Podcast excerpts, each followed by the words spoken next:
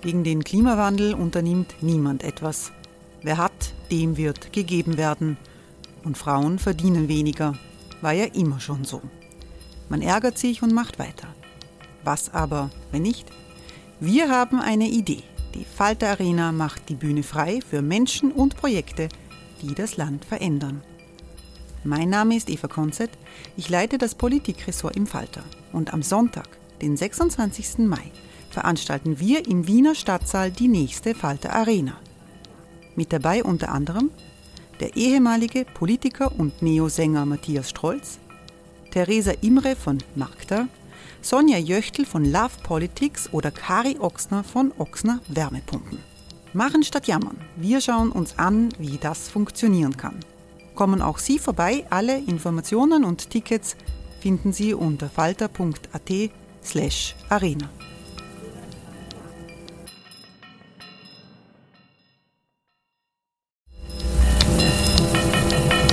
Falter-Podcasts werden durch Werbung unterstützt. Das hilft bei der Finanzierung unseres journalistischen Angebots. Die Erderhitzung ist kein Gefühl, aber mit vielen Gefühlen verbunden. Sorgen etwa oder Angst. Eine Veranstaltung gegen diese Ohnmacht ist Tipping Time, eine Klimakonferenz der Zivilgesellschaft. Von 9.5. bis 11.5. findet Tipping Time in Kooperation von Globe Art, Solektiv und Tangente St. Pölten statt und lädt ein zu Diskurs, Diskussionen und Workshops mit namhaften Vortragenden wie Nikolai Schulz und Friederike Otto. Weitere Informationen finden Sie auf www.tangentesanktpölten.at.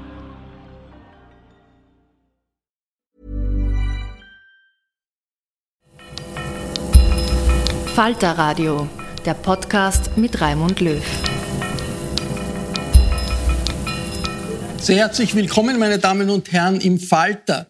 Die Corona-Pandemie hält uns nach wie vor ziemlich fest im Griff. Gebannt blickt das Land auf die Entwicklung auf den Intensivstationen, in den Spitälern. Und weitere Einschränkungen des öffentlichen Lebens scheinen unvermeidlich zu sein, wenn sich dort die Situation verschlechtert.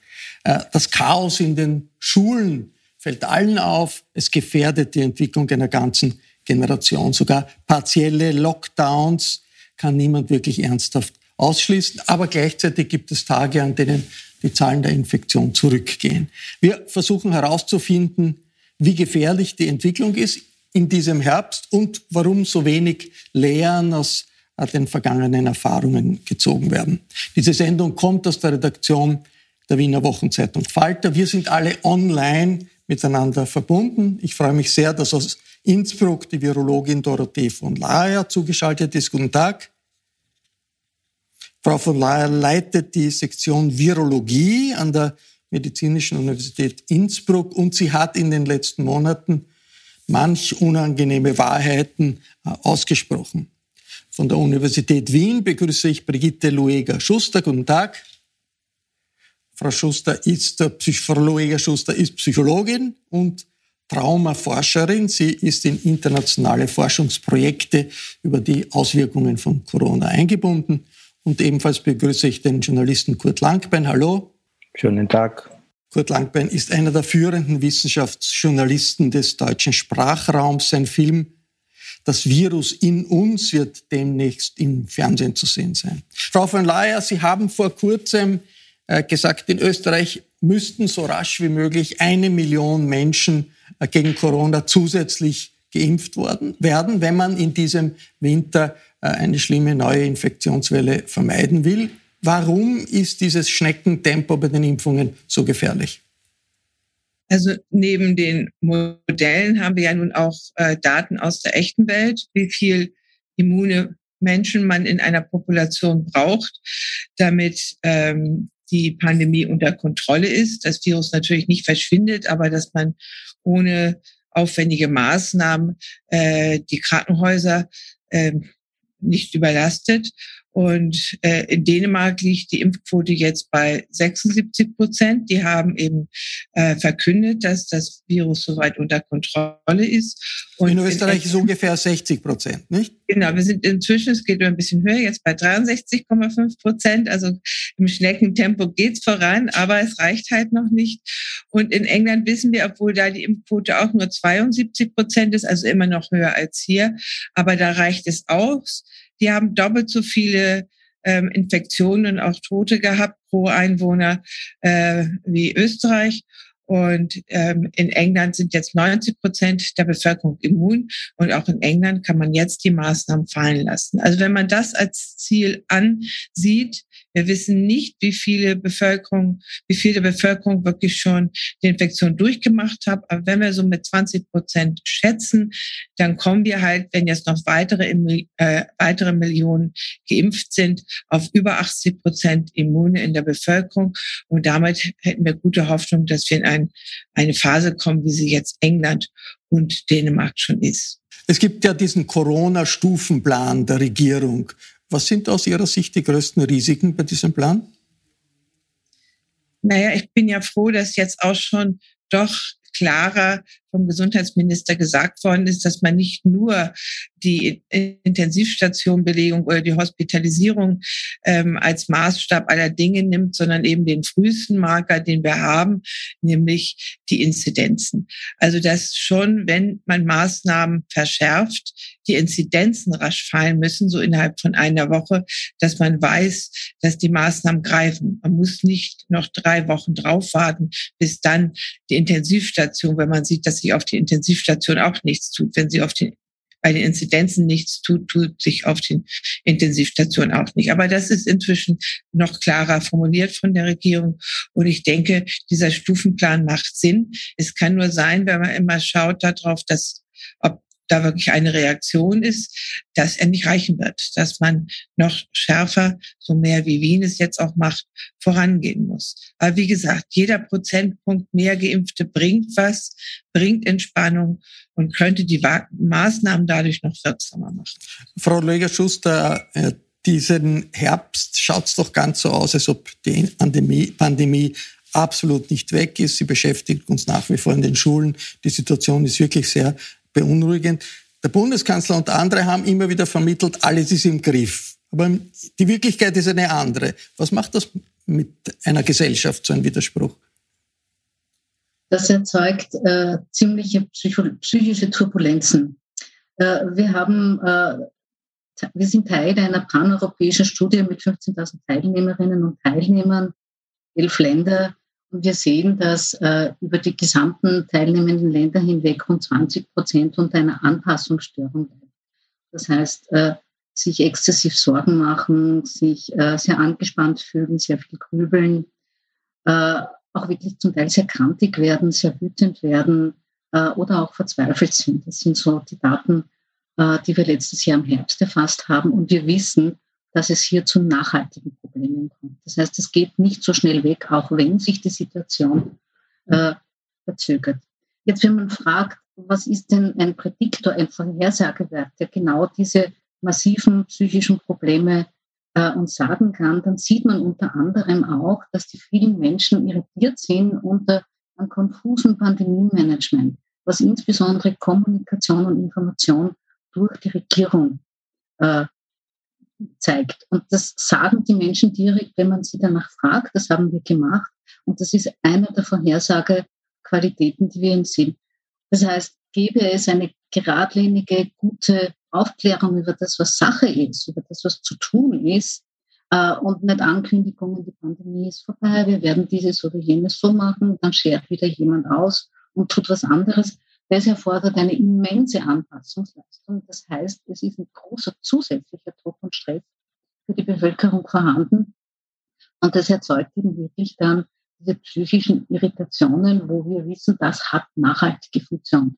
Äh, mein Satz ist eigentlich, nach der Pandemie kommt noch eine psychosoziale Pandemie, äh, die uns noch viel länger beschäftigen wird als diese furchtbare Erkrankung.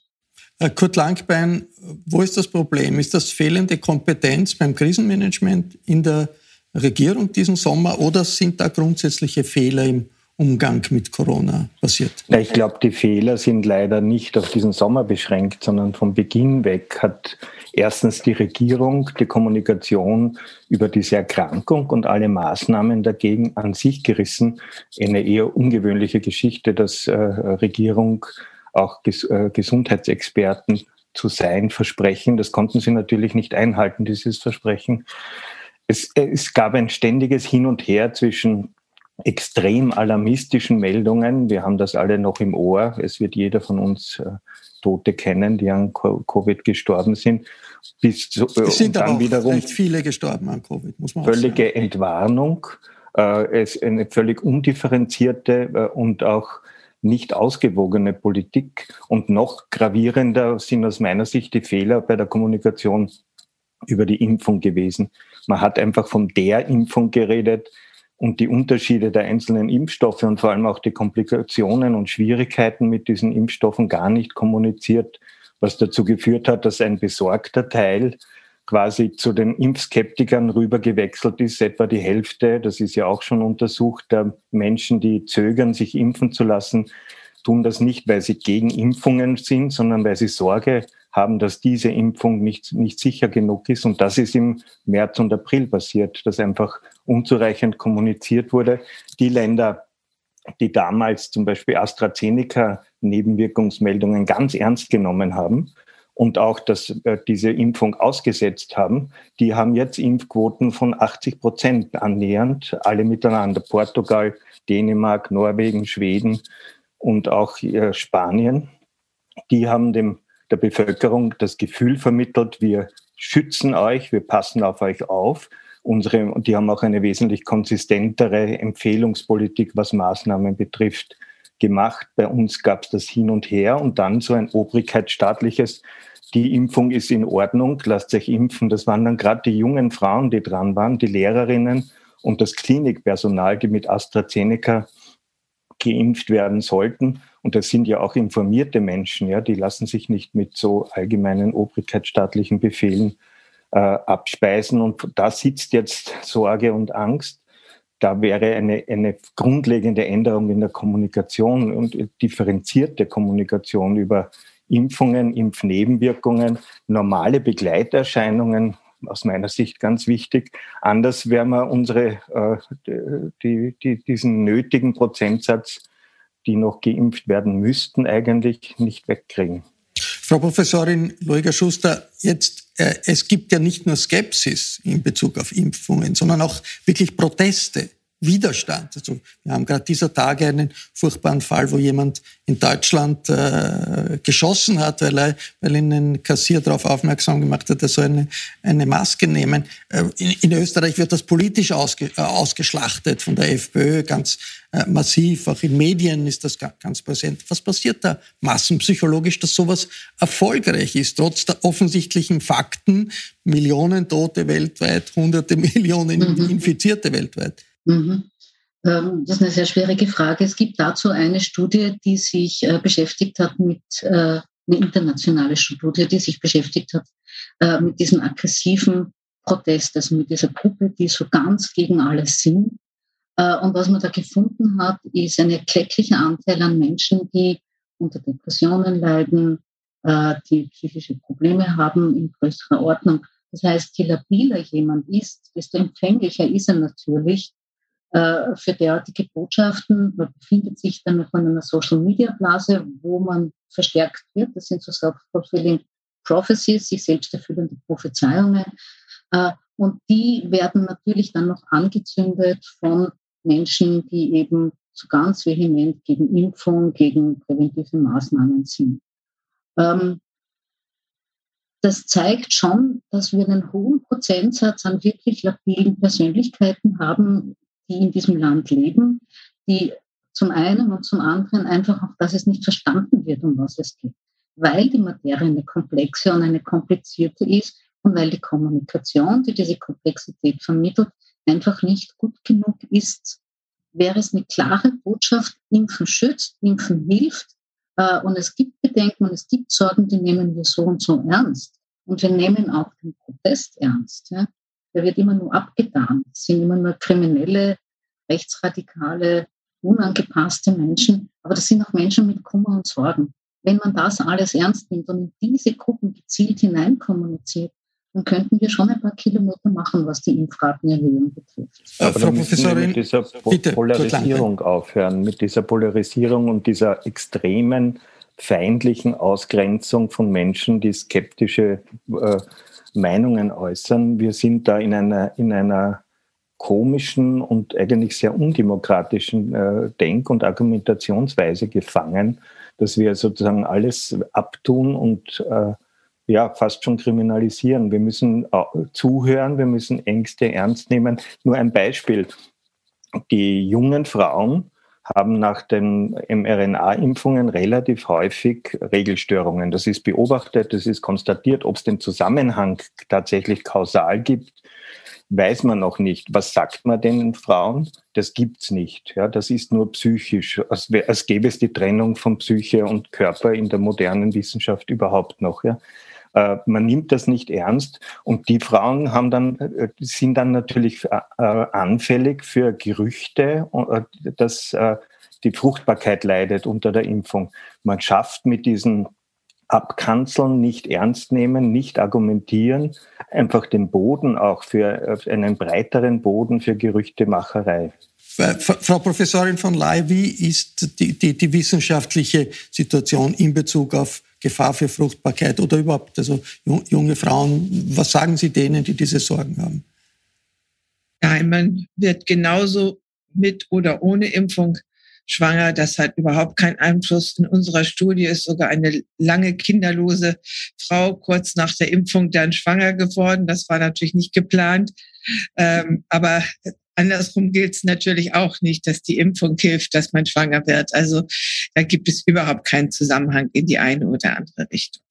Äh, Thema Impfpflicht, Frau Professorin von Lahe. Es hat Impfpflicht gegeben äh, bei Pocken vor vielen Jahrzehnten, in anderen Staaten bei Kinderlähmung, Diphtherie, äh, Masern und so weiter. In Frankreich und Italien geht man jetzt in Richtung Corona-Impfpflicht für bestimmte Berufsgruppen, aber auch tendenziell überhaupt, äh, damit man seinen Job äh, behält. Wie wichtig sind staatliche Gebote oder staatliche Verbote in solchen Notsituationen, wie wir sie jetzt haben mit der Pandemie?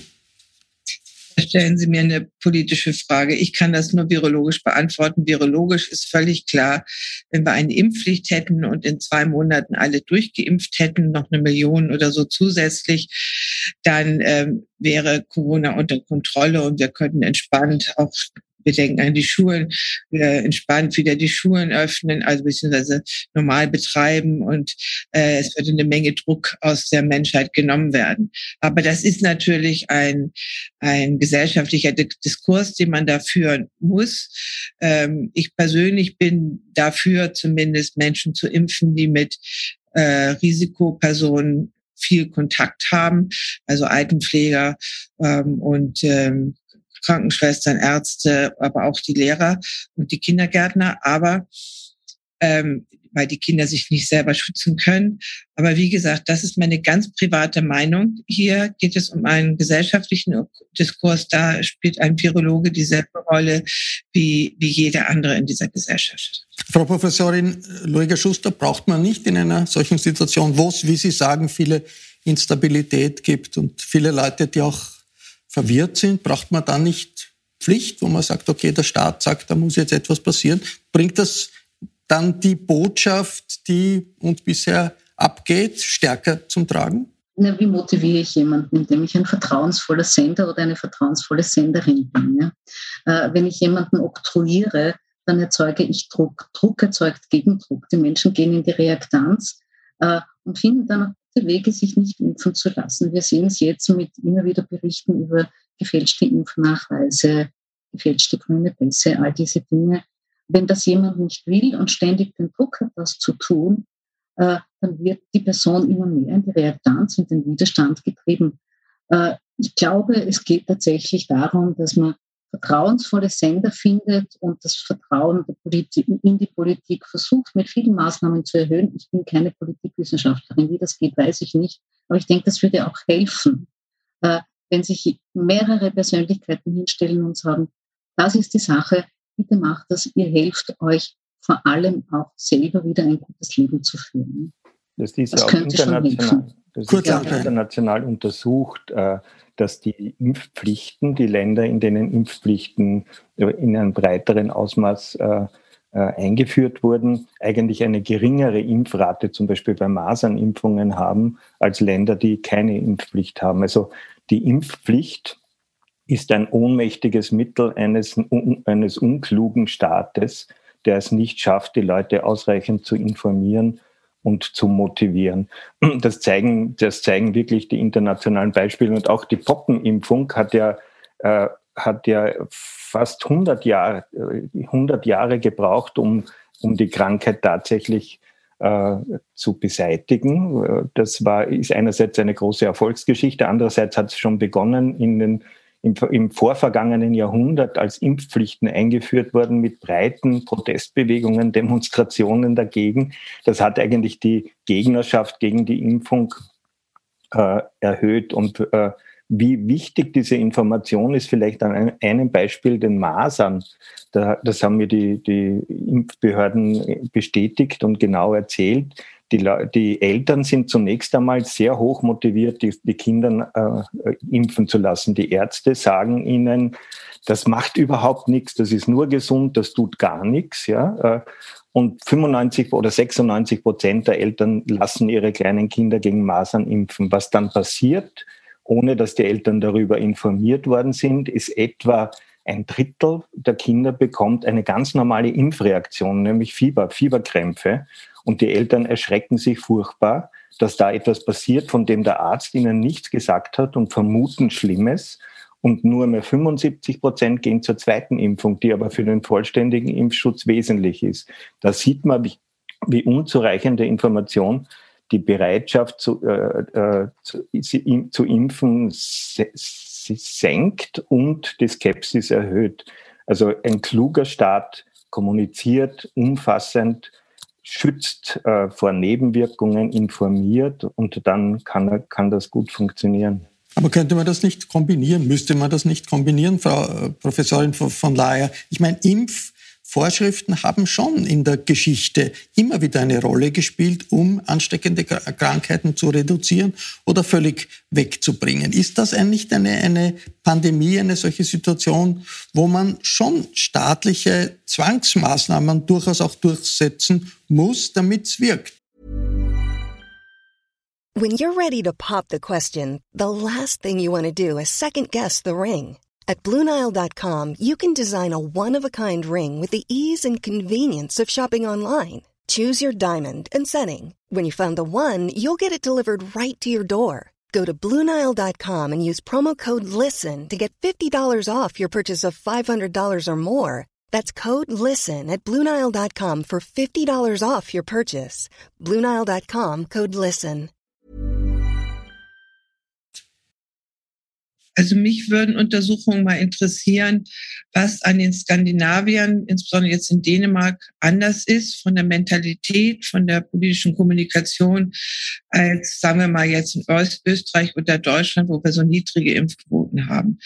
Ähm, es scheint so zu sein, dass man in Dänemark ein hohes Vertrauen in das öffentliche Gesundheitssystem hat das sage ich jetzt als Virologin, ich bin ja nicht Fachfrau, aber das, ich, ich sehe viele Studien, wo das öffentliche Gesundheitssystem sehr viel tut äh, für die allgemeine Gesundheit in der Bevölkerung. Also ich kann mir vorstellen, dass das auch positiv wahrgenommen wird von der Bevölkerung und dass deswegen auch ein hohes Vertrauen ist. In Österreich sind wir, was das öffentliche Gesundheitssystem anbetrifft, im Vergleich zu anderen Ländern ein bisschen noch in den Kinderschuhen. Das kann durchaus optimiert werden. Wir wissen wenig, wir tun wenig. Ähm, und ich denke, äh, da können wir von den Dänen auch lernen. Vertrauen ins öffentliche Gesundheitssystem, Vertrauen in diejenigen, die dort als Fach äh, Leute eben angestellt sind und die Aufgaben machen, erhöhen auch das Vertrauen in die Maßnahmen, sodass die Impfquote ganz ohne Zwang in Dänemark eben bei 76 Prozent ist. Ich weiß, das können wir jetzt hier in Österreich nicht von einem Tag auf den anderen ändern, aber vielleicht wäre das etwas, über das man nachdenken könnte in Zukunft, ob wir da noch ein bisschen stärker in unser öffentliches Gesundheitssystem hier investieren wollen und ähm, auch in, in, in die Gremien, die letztendlich diese Entscheidungen treffen, dass die auch nicht immer von der Politik konterkariert werden oder dass es Phasen gibt in der Regierung, wo auch tatsächlich ähm, Minister ähm, vielleicht ihr persönliches Wissen dann auch manchmal über das der Fachgremien stellen. Äh, Kurt Langbein, Widerstand gegen Impfungen gibt es ja immer wieder und, und sind bekannt auch aus, aus anderen Kontinenten, WHO-Teams, die in Afrika oder in Indien oder so in Dörfer gehen und dort Impfungen durchsetzen äh, wollen, tun sich wahnsinnig schwer, werden manchmal attackiert und so. Ist das ein bisschen ähnlich jetzt in, in, in Europa, in Österreich? Ja, das war in der Geschichte immer so, dass äh, Impfungen äh, auf Skepsis gestoßen sind. Das kann man sich durchaus auch erklären. Das ist ein, ein medizinischer Eingriff an einem gesunden Menschen, um, die, um ihn oder, oder die Gesellschaft äh, vor Schaden zu schützen. Aber der Mensch ist gesund, der ist nicht krank. Wenn man krank ist, äh, ist man viel eher be bereit, irgendeine Chemie äh, über sich ergehen zu lassen, äh, als wenn man gesund ist. Und, äh, und drumherum je intransparenter sozusagen die Kommunikation verläuft, kann man natürlich jede Menge Gerüchte lancieren und basteln. Und davon ist natürlich jetzt ganz, ganz viel gelaufen. Und äh, aber, aber unsere Impfbehörden und unser Staat hat sehr unzureichend auch informiert. Die Dänen haben, haben immer, die gehören immer zu den Vorreitern von auch von der Identifikation von Impfnebenwirkungen und Komplikationen. Die haben ein hervorragendes elektronisches System, also ELGA hoch sieben. Da wird alles erfasst äh, und ist abrufbar, selbstverständlich anonymisiert. Das heißt, die, die wissen sehr schnell, wenn irgendeine hunderttausendfach oder millionenfach äh, angewendete Dosis von, von einem Agens irgendwo auch bei einer kleinen Bevölkerungsgruppe Probleme macht. Und die kommunizieren das öffentlich. Bei uns wird darüber gar nicht, nicht einmal in der Fachwelt geredet, geschweige denn sonst.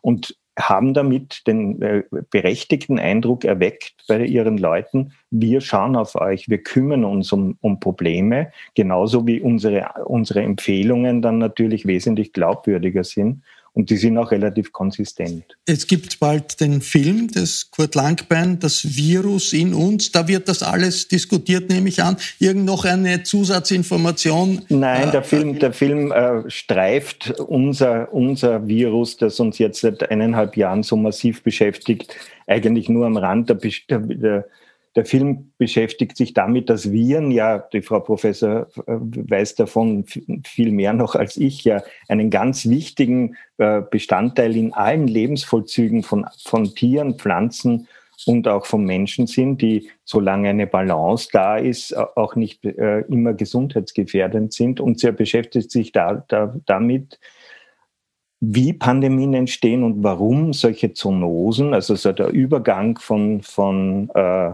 von Viren vom Tier auf den Menschen so, so stark häufiger werden. Und das hat mit den Eingriffen des Menschen in die Natur ganz viel zu tun. Wir reduzieren die Artenvielfalt auf eine gespenstische Art auch überall. Wir drängen die, die letzten Lebensräume der Wildtiere zurück und erzeugen damit Druck der evolutionären Druck der Viren äh, irgendwo überzugehen, weil sie ihr, ihre Ausbreitung nicht mehr ausreichend finden. Und so ist die nächste Pandemie nur mehr eine Frage der Zeit. Das, das weiß man seit 30 Jahren und die Warnungen waren auch immer da. Jetzt hat es uns einmal erwischt.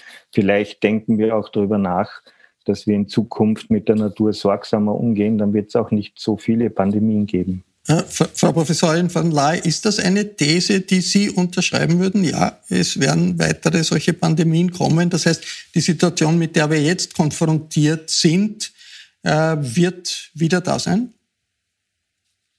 Ja, also wir haben ja ähm, im 20. Jahrhundert, die Hauptpandemien waren ja immer neue Grippeviren, ähm, die regelmäßig kamen. Die letzte Pandemie mit einem Grippevirus 2009 war ja relativ harmlos. Dieses Grippevirus hat sich glücklicherweise als nicht so krankmachend, nicht so pathogen herausgestellt. Aber wir sehen mit SARS eben, dass es nicht nur die Grippe ist, dass tatsächlich, weil wir vielleicht ein bisschen Grippe fixiert waren, dass tatsächlich aus der Tierwelt äh, Viren überspringen können und sich an den Menschen anpassen können.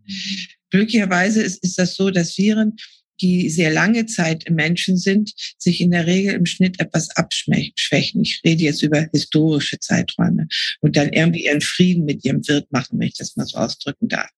Aber ähm, die aus den Tieren, mit denen wir noch nicht lange zusammenleben, die Viren, die haben sich an uns überhaupt noch nicht angepasst. Denn es ist ja nicht das Interesse des Virus, den Menschen krank zu machen. Eigentlich möchte es sehr viel sich vermehren, ausscheiden und der Wirt soll lange und glücklich leben und überall hingehen und wieder andere anstecken.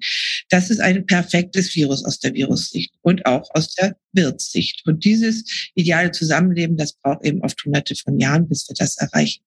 Und nun die frischen Viren sind natürlich noch besonders aggressiv. Das sehen wir jetzt am Coronavirus. Äh, Frau Professorin Luiga Schuster, ganz kurz äh, einen Ausblick. Was ist wichtig für eine Gesellschaft aus solchen Erfahrungen, wie wir sie jetzt machen, rauszukommen, die Erinnerung an alles, was schiefgegangen ist, zu überwinden und Energie für neue, sich aufsteuernde Probleme mhm. anzugehen? Ganz mhm. kurz. Äh, ich glaube, es braucht äh, sicher so ein Stück weit Anpassung, insbesondere bei den Gruppen, die besonders gelitten haben.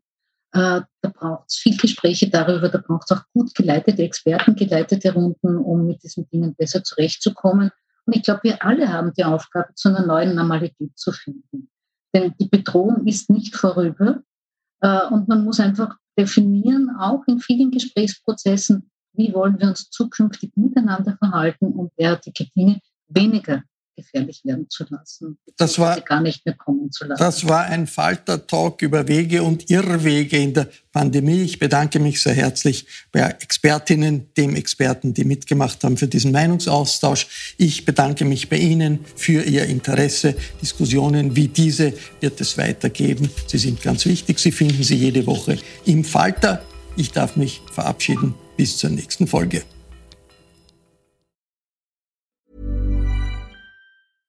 Small details are big surfaces. Tight corners are odd shapes. Flat, rounded, textured, or tall. Whatever your next project, there's a spray paint pattern that's just right. Because Rust new Custom Spray 5 in 1 gives you control with five different spray patterns. So you can tackle nooks, crannies, edges, and curves without worrying about drips, runs, uneven coverage, or anything else. Custom Spray 5 in 1. Only from rustolium Want flexibility? Take yoga. Want flexibility with your health insurance? Check out United Healthcare Insurance Plans. Underwritten by Golden Rule Insurance Company, they offer flexible, budget friendly medical, dental, and vision coverage that may be right for you. More at uh1.com.